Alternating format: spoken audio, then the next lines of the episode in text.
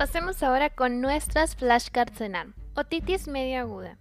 Recordemos que por definición es líquido, signos y síntomas de inflamación localizada en el oído medio.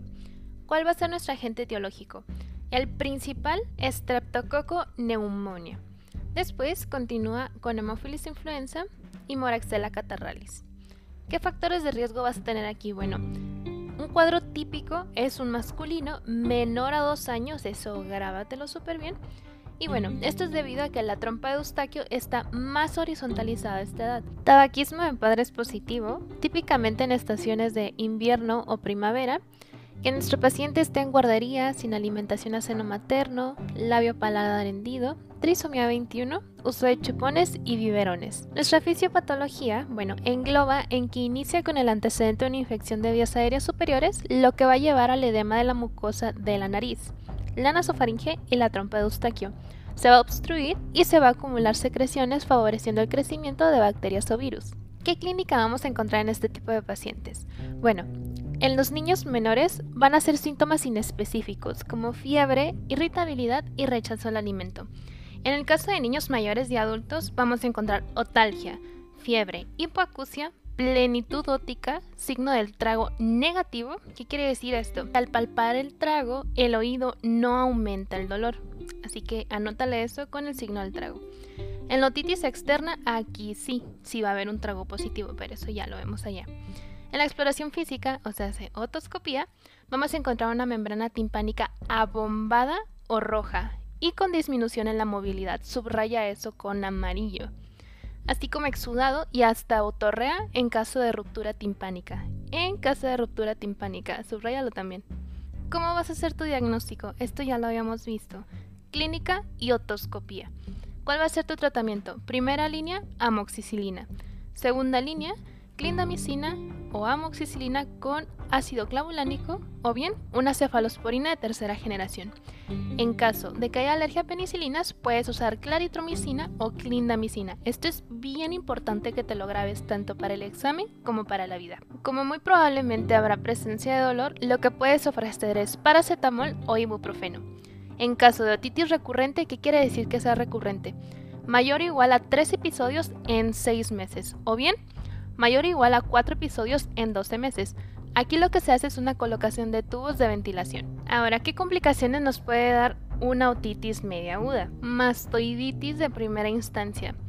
O bien un absceso epidural o cerebral. Parálisis facial por irritación del séptimo nervio craneal durante su paso por el oído medio. Recordemos que el séptimo par es el facial. Así como colesteatoma, meningitis, otitis media recurrente o una ruptura timpánica.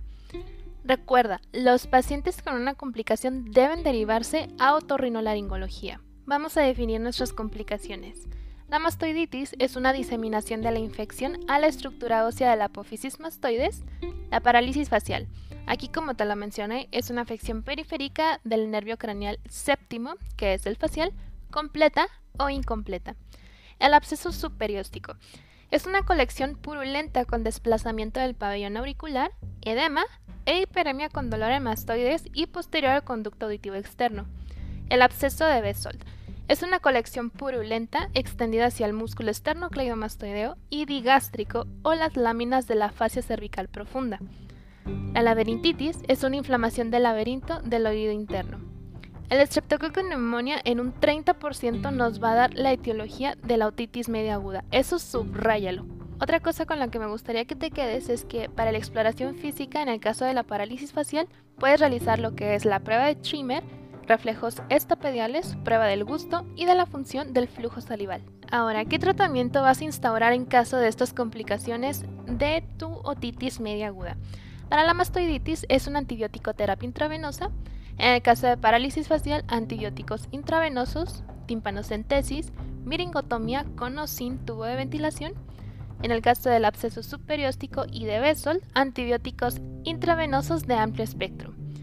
En caso de que sean refractarios, una mastoidectomía y miringotomía con colocación de tubos de ventilación, así como drenaje quirúrgico. En la petrocitis, antibióticos IV de amplio espectro. Refractarios, mastoidectomía, abordaje de fosa media, translaberítico e infracoclear. El pronóstico, la verdad es que es un mal pronóstico el inicio de una otitis media aguda antes de los 6 meses de edad. O bien, una otitis media aguda recurrente y familiares de primer grado con complicaciones óticas por enfermedad inflamatoria.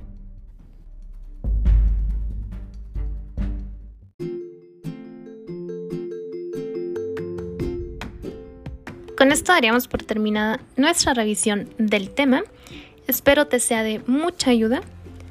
Recuerda que donde quiera que se ama el arte de la medicina, se ama también a la humanidad. Platón. No olvides seguirme en mi cuenta de Instagram, arroba md.espinosamx, donde podrás accesar a una liga de descarga de mayor material para tu estudio, ya sea que seas médico en formación, médico interno, o te estés preparando para el examen nacional. Recuerda que el acceso a la información debe ser para todos como gremio médico. Si te gustó el capítulo, compártelo con tus colegas y nos vemos en el siguiente episodio.